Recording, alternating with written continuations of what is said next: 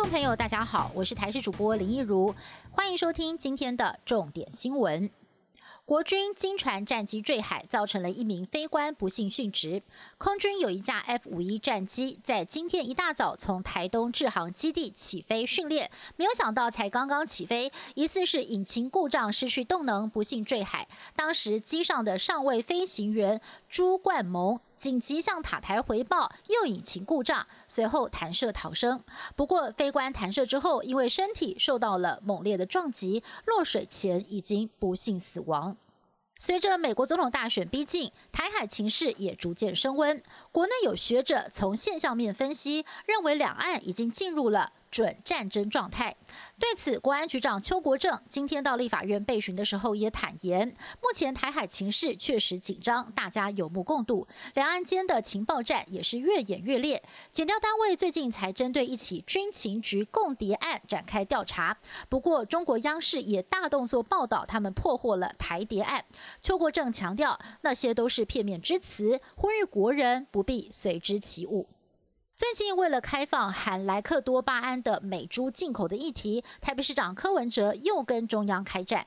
在昨天质疑开放之后，不止含莱克多巴胺的美猪，全世界的莱猪都可以进口台湾，怒轰政府说谎，却遭到了农委会主委陈吉仲驳斥。两个人战火在今天持续延烧。陈吉仲解释，台湾目前只允许十三个国家的猪肉进口，当中只有美国可能进口莱猪，抢柯文哲不懂经贸。而柯文哲在议会备询时也反酸，他不懂经贸，但是他懂医学，不像陈吉仲只懂政治。柯文哲更大胆猜测，只要开放之后有利可图，恐怕还会出现有农场专用瘦肉精养的猪输入台湾。美国总统大选剩下最后倒数六天的时间，现任总统川普在选情告急的亚利桑那州一连举行了两场造势活动，而为了淡化疫情严重性，催出基本盘，他还把自己比喻成超人般的抗疫英雄，同时痛批各大媒体用假民调欺骗选民，偏颇民主党的候选人拜登。而另外一方面，民主党总统候选人拜登也回到了他的家乡德拉瓦州，完成了提前投票。他也抓准机会痛骂川普防疫不力，强调自己上任之后绝对会听从科学，并且对美国人民说实话。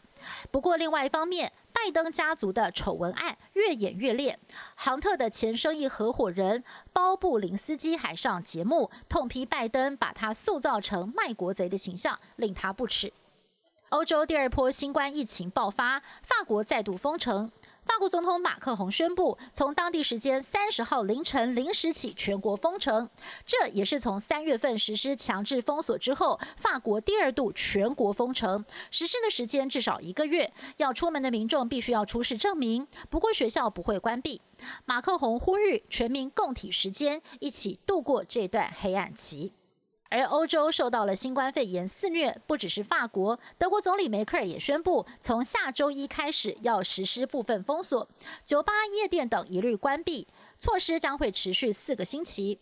瑞士的防疫措施也加码，要求夜店关闭，餐厅也提早关门，同时要加强戴口罩的规定。